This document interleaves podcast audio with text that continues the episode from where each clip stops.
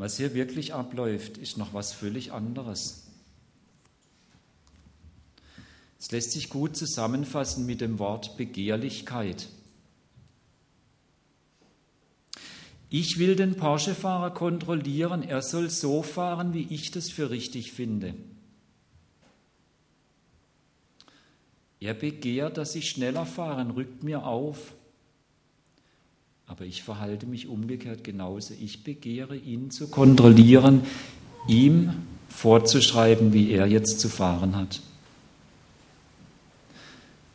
Und nur ungefähr drei Kilometer später verhalte ich mich ganz genauso gleich, obwohl ich keinen Porsche besitze.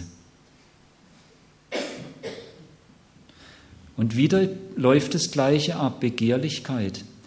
Ich will dem Vordermann vorschreiben, wie er einzubiegen und wie er dann gefälligst weiterzufahren hat.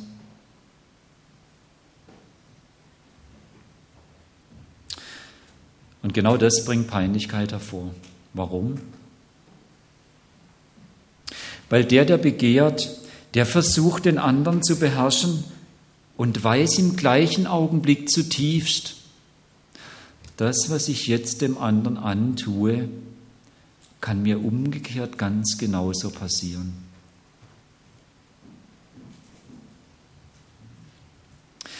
Der, den ich begehre zu beherrschen, kann das Gleiche mit mir machen.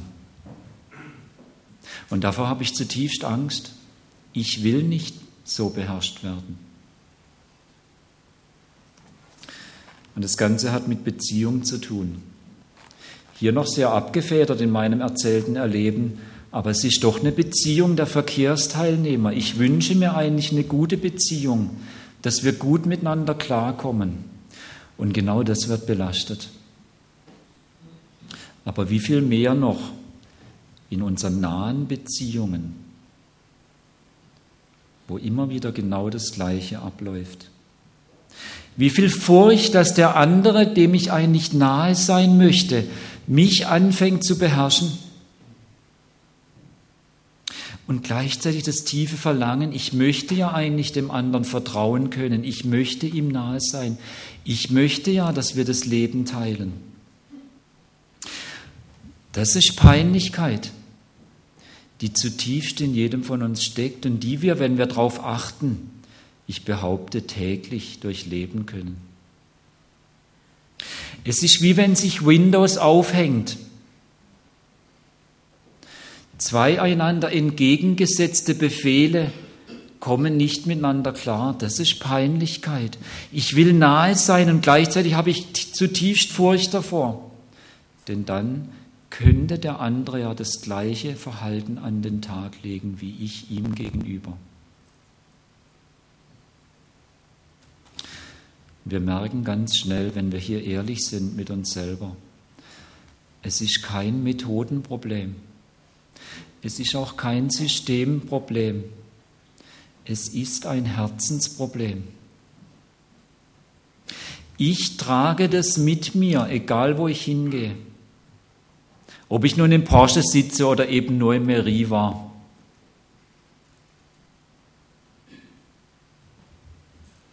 Es steckt in uns. Und damit wird diese Peinlichkeit noch verschärft, denn wer hier ehrlich mit sich vorgeht, der entdeckt, der Knopf, um das zu ändern, ist meinem direkten Zugriff entzogen.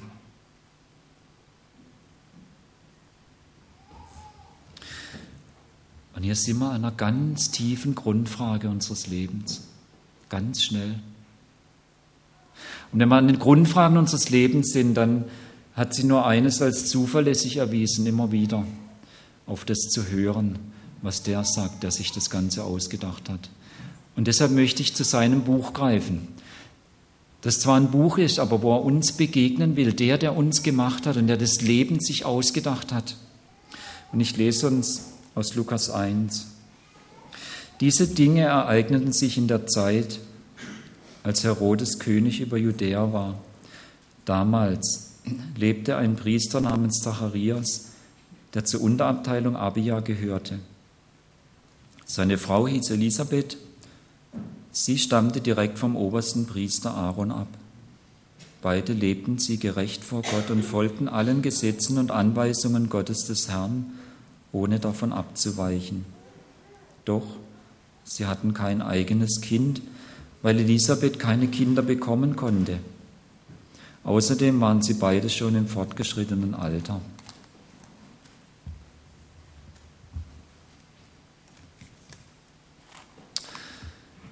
Wenn Gott uns an dieser Grundfrage anrührt, um uns da herauszuhelfen aus Peinlichkeit, dann macht er zunächst den Mangel spürbar. Und Gott nimmt uns hinein in seinem Buch immer in Geschichten. Und eine ganz zentrale Geschichte ist die Geschichte mit seinem Volk, mit Israel. Und da habe ich jetzt einen ganz kleinen Ausschnitt nur gelesen. Und es geht um dieses Volk. Und bei diesem Volk müssen wir einen zentralen Gedanken immer mitdenken. Hier geht es um eine vertrauliche Beziehung. Bundesbeziehung wird es genannt. Gott hat Israel zu seinem Bundesvolk gemacht.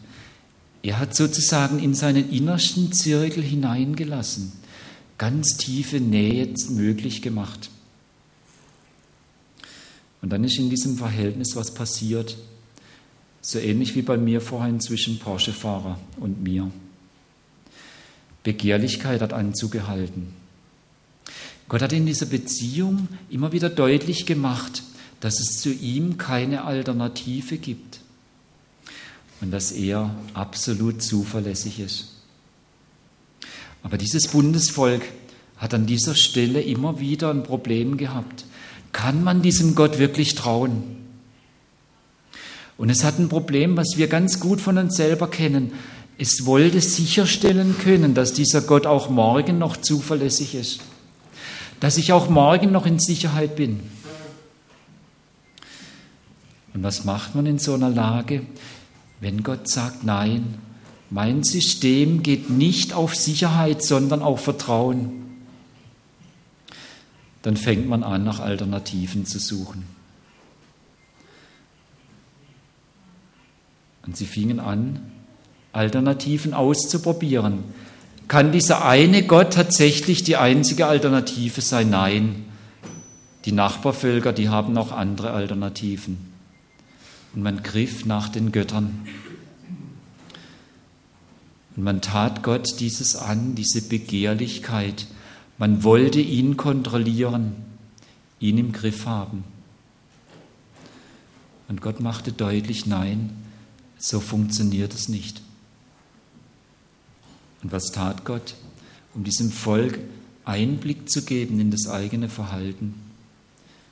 Er führte es ins Exil, die Verbannung, um dort deutlich zu machen, was fehlt, um den Mangel sichtbar zu machen, erlebbar, spürbar zu machen.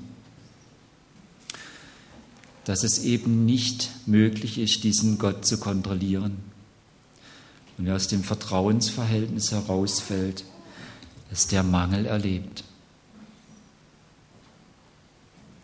Und das steckt im Hintergrund von dem, was ich hier ganz kurz gelesen habe aus dem Lukas-Evangelium Kapitel 1, wenn es dort heißt, zur Zeit des Königs Herodes.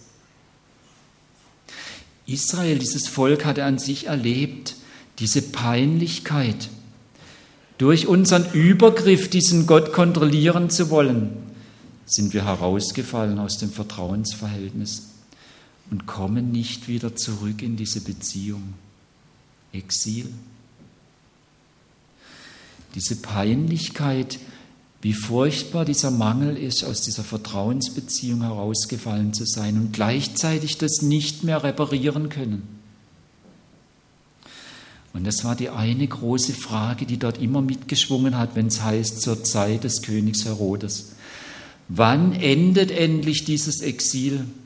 Wann macht Gott es wieder gut?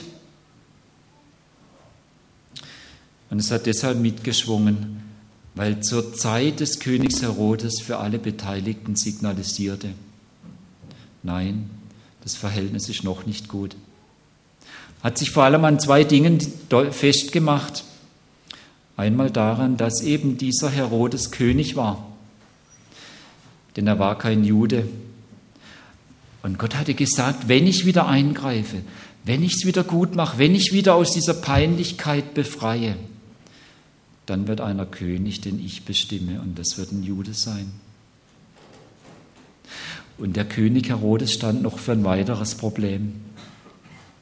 Er war ja nichts anderes als der römische Strohmann. Er war nur der verlängerte Arm Roms. Das war für alle Beteiligten offensichtlich und täglich spürbar. Das hieß aber, dass im Grunde die Nichtjuden regierten.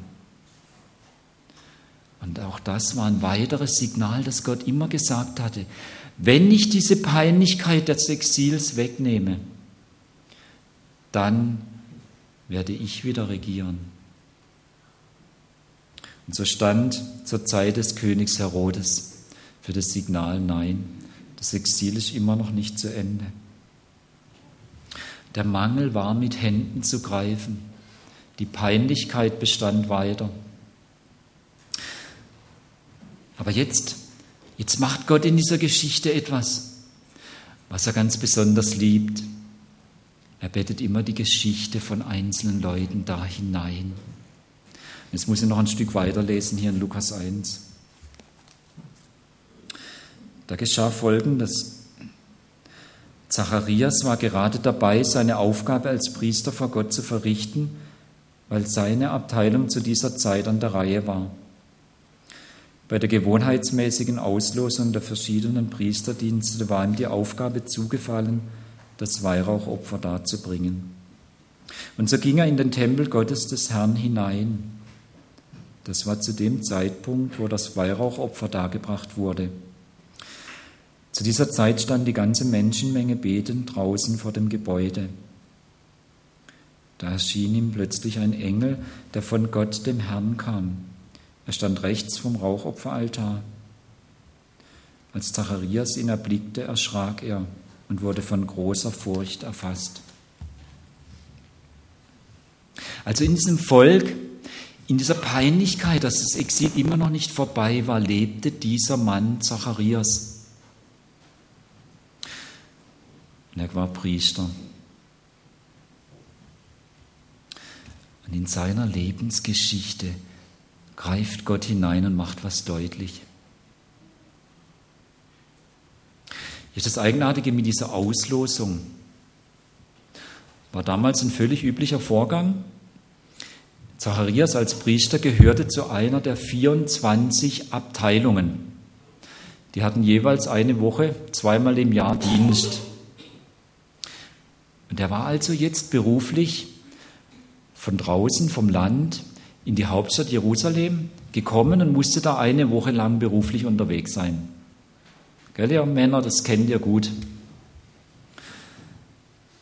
Und jetzt hat Gott selber den Dienstplan eingeteilt und das geschah durch Auslosung. Die haben Lotto gespielt im Namen Gottes. Und Zacharias hat an diesem Tag den Jackpot geknackt. Wir lesen da so lapidar drüber. Nein, das war der Höhepunkt seines beruflichen Lebens. Diese Gelegenheit, ausgelost zu werden, um das Weihrauchopfer darzubringen, gab es nur einmal im Leben. Und das war für ihn heute. Darauf hat er jedes Mal hingefiebert, immer wenn er diesen wöchentlichen Einsatz hatte. Da wurden verschiedene Dienste ausgelost und er war immer gespannt, wann er endlich von Gott selber beauftragt würde, dieses Weihrauchopfer darzubringen. Heute war dieser Tag. Es war sein Tag. Und jetzt, was passiert? Merken wir, wie es in dem Mann vor sich ging. Der Höhepunkt seiner Karriere. Und das sind noch dann die Gedanken, werde ich es richtig machen? Theoretisch schon so oft durchgespielt. Er wusste genau, was er zu machen hatte. Nie erlebt. Wie wird sein dieses erste Mal? Und gleichzeitig zu wissen, es ist das letzte Mal, das einzige Mal in meinem ganzen Leben. Und er geht rein Und dann passiert was. Gott selber begegnet ihm in diesem Engel der zum engsten vertrauten Kreis dieses Gottes gehört. Ganz allein im Tempel, ganz sicher aufgeregt, wie werde ich es hinbekommen und wie wird es tatsächlich sein, was ich schon mein ganzes Leben lang dem entgegengefiebert habe. Und er traut seinen Augen nicht wie er über diesem Darbringen des Opfers, was nichts anderes als Anbetung dieses Gottes ist, plötzlich dieser Engel vor ihm steht. Und Gott macht hier eines deutlich. Ich habe meine Führungsrolle nicht aufgegeben. Der Gott, der den Mangel spürbar macht, um aus dieser Peinlichkeit zu befreien, zeigt sich hier als zweites als der Gott, der die Führungsrolle behält. Er ordnet dieses kleine Leben des Zacharias. Er ordnet es, dass er heute an diesem Tag ausgelost wird. Er ordnet es, dass er genau zu dieser Stunde allein im Tempel ist und dass der Engel genau dann da ist. Warum? Weil Gott diesem Mann ganz persönlich begegnen und ihm was sagen will. Ich zweifle keine Sekunde daran, dass jeder von uns heute da ist, weil Gott die Führungsrolle in unserem Leben niemals abgegeben hat, weil er der bleibt, der mitten in dieser Peinlichkeit, die wir alle kennen, der bleibt, der die Geschichte lenkt und dafür sorgt, dass wir genau da sind, wo er uns begegnen will. Die Geschichte Israels und darin eingebettet die Lebensgeschichte des Zacharias ist und bleibt in Gottes Hand. Und er umschließt sie liebevoll und kraftvoll. Er ist und bleibt handlungsfähig. Ihm entgleitet nichts, auch in meinem und in ihrem Leben nicht. Er gestaltet es. Er behält die Führungsrolle weil er genau aus dieser Peinlichkeit heraushelfen will, dieses furchtbare System der Begehrlichkeit durchbrechen will. Als Kind war ich eine Zeit lang stolzer Besitzer eines Süßwasseraquariums. Ich war der Herrscher über diese Welt. Ich hatte die Führungsrolle. Ich entschied, welche Pflanzen da gepflanzt wurden welche Fische da hineinkamen und welche nicht, wann das Licht anging und wann es ausging, wie viel Grad das Wasser hatte, wann es Futter gab und wann nicht. Es war meine Welt. Aus Gottes Perspektive ist unsere Welt so ähnlich. Und er hat kein Problem, da jederzeit einzugreifen. Und er hat kein Problem, uns jederzeit an die Stelle zu bringen, wo er uns begegnen will, mit uns reden will, sodass wir es verstehen können. Ihm entgleitet es nicht. Und er kennt diese Peinlichkeit und er ist derjenige, der den Knopf in unserem Herzen bedienen kann um daraus zu befreien, wenn wir ihm Zugriff geben. Und jetzt wird es spannend. Jetzt sind wir an der Stelle, wo wir das Eigentliche sehen können. Gott macht den Mangel spürbar. Er bleibt der, der die Führungsrolle behält. Und jetzt muss er noch mal lesen. Jetzt wird es echt spannend. Der Gottesbote, also der Engel, steht jetzt vor dem Zacharias. Der Gottesbote sagte zu ihm, Hab keine Angst, Zacharias, denn dein Gebet ist erhört worden. Deine Frau Elisabeth wird einen Sohn zur Welt bringen. Du wirst ihm den Namen Johannes geben. Für dich wird er ein Grund zu großer Freude und lautem Jubel sein. Ja, viele Menschen werden sich über seine Geburt freuen. Er wird große Bedeutung vor Gott erlangen. Wein und andere berauschende Getränke wird er nicht trinken. Schon im Leib seiner Mutter wird er vom Heiligen Gottesgeist erfüllt sein. Ja, Durch ihn werden sich viele Angehörige des Volkes Israel wieder dem Herrn, ihrem Gott, zuwenden. Dem wird er selbst als Vorläufer vorausgehen, genauso erfüllt vom Gottesgeist wie damals der Prophet Elia und genauso voller Kraft. Die Herzen der Eltern wird er zu ihren Kindern hinwenden und die Widerspenstigen werden durch ihn zu Gerechten werden. So wird er dafür sorgen, dass für den Herrn ein Volk vorbereitet ist. Da brachte Zacharias gegenüber dem Gottesboten diesen Einwand vor. Woran kann ich das erkennen? Denn ich bin alt und meine Frau ist auch schon in die Jahre gekommen. Der Gottesbote antwortete ihm, ich bin Gabriel, der, der vor Gott steht, bereit, seine Aufträge zu erfüllen. Er hat mich beauftragt, mit dir zu reden und dir diese gute Nachricht zu überbringen. Achte auf meine Worte. Du wirst stumm werden und die Fähigkeit zum Sprechen verlieren bis zu dem Tag, an dem sich das ereignen wird. Das geschieht, weil du meinen Worten nicht vertraut hast. Und doch werden sie sich bis zu dem für sie vorherbestimmten Zeitpunkt Stück für Stück erfüllen.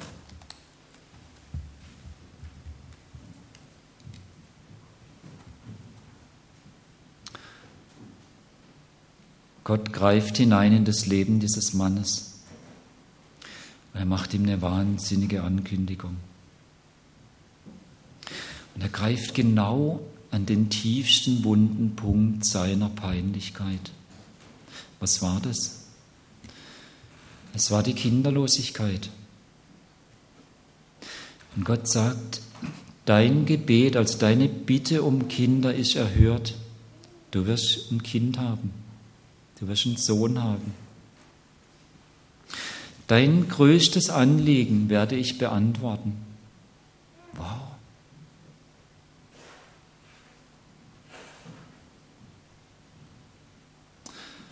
Und genau das ist Gottes Stil.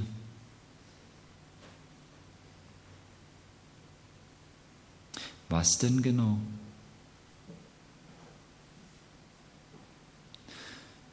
Kinder zu haben, wäre für jemand wie Zacharias unendlich wichtig. Warum denn?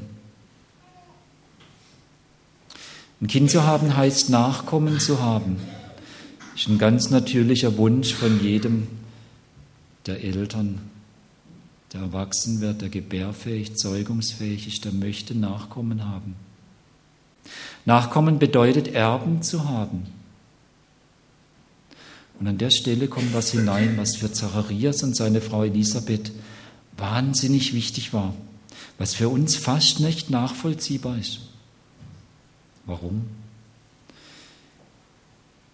Um zu diesem Gottesvolk zu gehören, um in diesem Vertrauensverhältnis mit diesem Gott zu leben als einer aus dem Volk Israel, um diesen Bund lebendig zu erhalten, gehört ein Familiengrundstück dazu, Landbesitz. Und nur wenn ich Erben habe, wird dieses Familiengrundstück in meiner Familie bleiben. Und nur wenn das vorhanden ist, gehöre ich weiterhin in dieses Vertrauensverhältnis, in diesen Bund hinein. Wenn ich aber keine Kinder habe, habe ich niemanden, dem ich das Grundstück vererben kann und damit falle ich aus dem Bund heraus. Damit wird ganz offensichtlich für alle Beteiligten, dass dieses Verhältnis zerbrochen ist. Das war es, das war die Peinlichkeit. Und jetzt sagt Gott, ich rühre an diese peinlichste Stelle deines Lebens, du wirst einen Sohn haben. Und gleichzeitig macht Gott darin seinen Stil für alle Beteiligten, für auch für alle Nachbarn deutlich. Denn Gott hatte über die übliche Zeit hinaus genau das verhindert. Es gab keine Kinder bei Zacharias und Elisabeth. Und es war inzwischen auch für alle Nachbarn klar, die werden rein menschlich keine Kinder mehr haben, die sind über das Alter hinaus. Und genau darauf hat Gott gewartet. Nein, nein, nicht weil die sich irgendwas zu Schulden kommen hätten lassen, nein, weil Gott seinen Stil deutlich machen will. Was ist denn sein Stil? Im Gegensatz zur Begehrlichkeit, die den anderen kontrollieren und beherrschen will, ist Gottes Stil das Schenken, das Geben, Geben und Empfangen. Und nicht begehren und greifen und beherrschen, nein, sondern geben und empfangen. Und da, wo es sichtbar geworden ist, dass es jetzt nur noch durchs Geben möglich ist, da sagt er, ich werde euch Kinder geben. Ich schenke. Das kann sich niemand machen. Es ist auch, Entschuldigung in Klammer, auch im zeugungs- und gebärfähigen Alter so. Keiner von uns wird Kinder haben, ohne dass dieser Gott gibt. Psalm 127, Vers 3, lesen Sie es mal nach. Jedes Kind ist ein großes Ja dieses Gottes. Und wenn wir körperlich noch so fit sind, wenn er dieses Ja nicht spricht, werden wir keine Kinder haben. Und deshalb demonstriert er an dieser Lebensgeschichte, eingebettet in die Geschichte des Volkes Israel, dass er der Geber ist. Und wenn er gibt, kann es niemand hindern und er lädt ein zu empfangen. Und doch ist nur er derjenige, der diese Peinlichkeit wenden kann. Nur er kann den Schalter umlegen. Nur er kann den Knopf drücken und lässt uns trotzdem die Freiheit, ihm den Zugang zu diesem Knopf zu versperren. Und er demonstriert hier, ich schaffe einen Neuanfang durch mein Geben. Und trotzdem sucht er jetzt auch beim Zacharias diese offene Hände des Empfangens. Ja, das Geschenk kann nur er herstellen und ermöglichen und doch braucht es diese offenen Hände auf der Seite des Zacharias zu empfangen. Genau das geht schief. Zacharias guckt auf sein Alter und er kann es nicht glauben, dass dieser Gott es schafft, jetzt noch Kinder zu geben. Und er tut genau wieder das Alte. Er begehrt, ich will einen Beweis haben. Wie soll das denn jetzt noch gehen?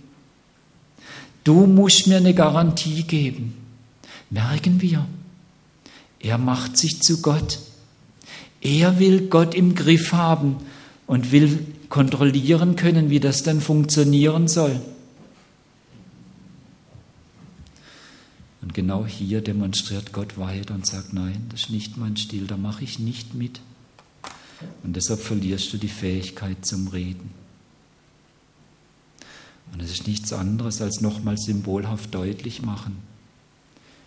Begehrlichkeit klemmt uns ein in diese furchtbare Peinlichkeit und macht uns zur Unperson. Denn kommunizieren können ist ein ganz wesentlicher Teil von Personsein, von Gemeinschaft. Zacharias wird unpersönlich, wird gemeinschaftsunfähig. Und das ist das Spannende. Gott will uns heraushelfen, befreien aus dieser Peinlichkeit zur Person machen, zur Gemeinschaft fähig machen, zum Geben und zum Empfangen. Und deshalb zeigt jetzt Gott noch ein viertes. Ich lese uns noch mal ein Stückchen. Die Leute warteten draußen und wunderten sich darüber, warum Zacharias so lange im Tempel blieb. Peinlich. Keiner weiß, was geht da eigentlich vor sich. Als er schließlich herauskam, war er nicht in der Lage, zu ihnen zu sprechen. Da wäre es dran gewesen, den Segen zu sprechen. Das wäre sein Job gewesen. Er war nicht in der Lage zu sprechen. Da merkten sie, dass, dass er im Tempel eine Erscheinung gesehen hatte. Er verständigte sich mit ihnen durch Handzeichen, weil er weiterhin stumm blieb. Als dann die Zeit seines Tempeldienstes beendet war, kehrte er wieder in sein Haus zurück. Bald darauf wurde seine Frau Elisabeth schwanger. Fünf Monate lang zeigte sie sich nicht in der Öffentlichkeit. Sie sagte, das hat Gott der Herr für mich getan. In diesen Tagen hat er mich in seiner Freundlichkeit angeschaut und die Schande von mir weggenommen.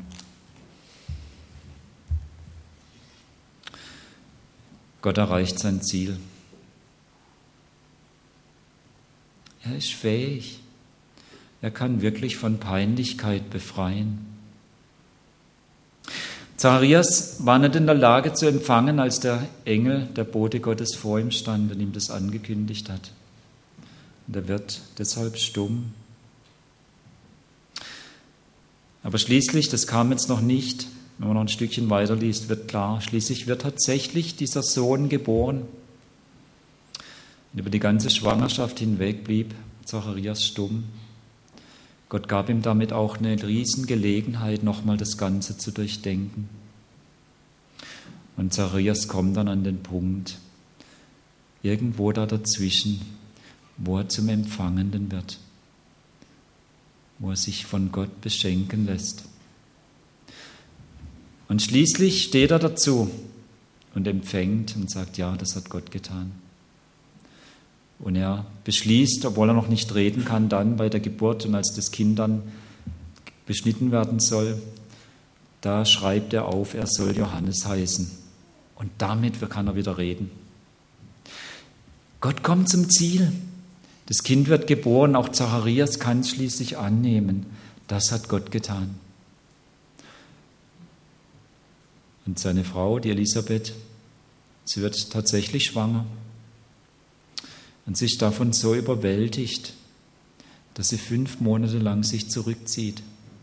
So überwältigt von Gottes Handeln. Sie braucht diese Zeit, um einfach vor Gott zu verarbeiten, zu staunen, nochmal hinzuhören, nochmal wahrzunehmen. Er befreit wirklich aus Peinlichkeit bis sie das schließlich in Worte fassen kann und es dann auch ganz deutlich sagt, er hat mich von meiner Schande befreit.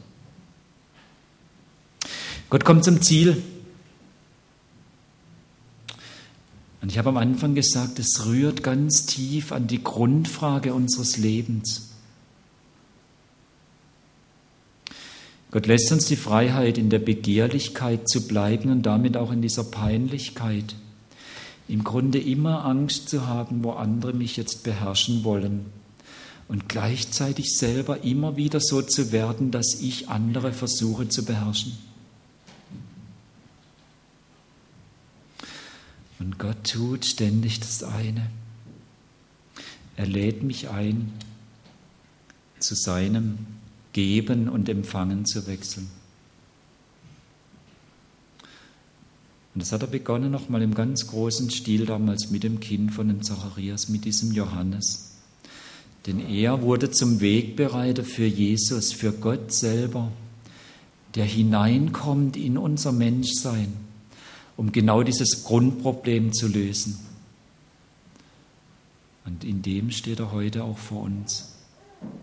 Und er lädt uns ein, das zu wagen, ihm zu vertrauen ihn zu bitten, ihm den Weg freizuräumen zu unserem Herzen, dass er dort das Entscheidende tun kann.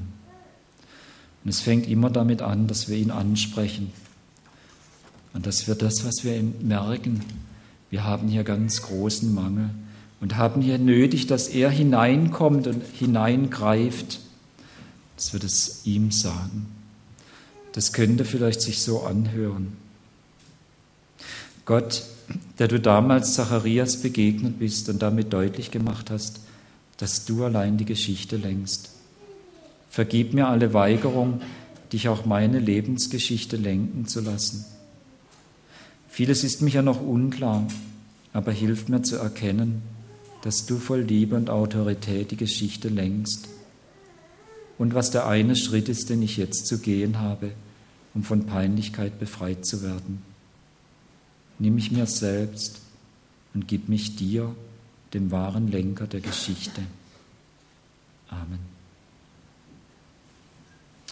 Ich möchte noch mit uns beten.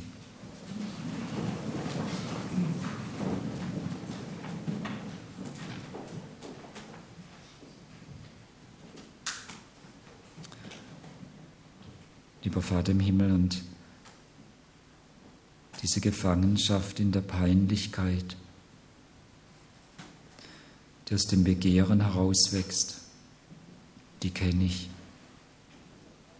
Und ich glaube, die kennen wir alle zutiefst. Und du allein bist der, der sie bis ins Letzte kennt. Und du allein bist der, der tatsächlich eine Antwort darauf hat.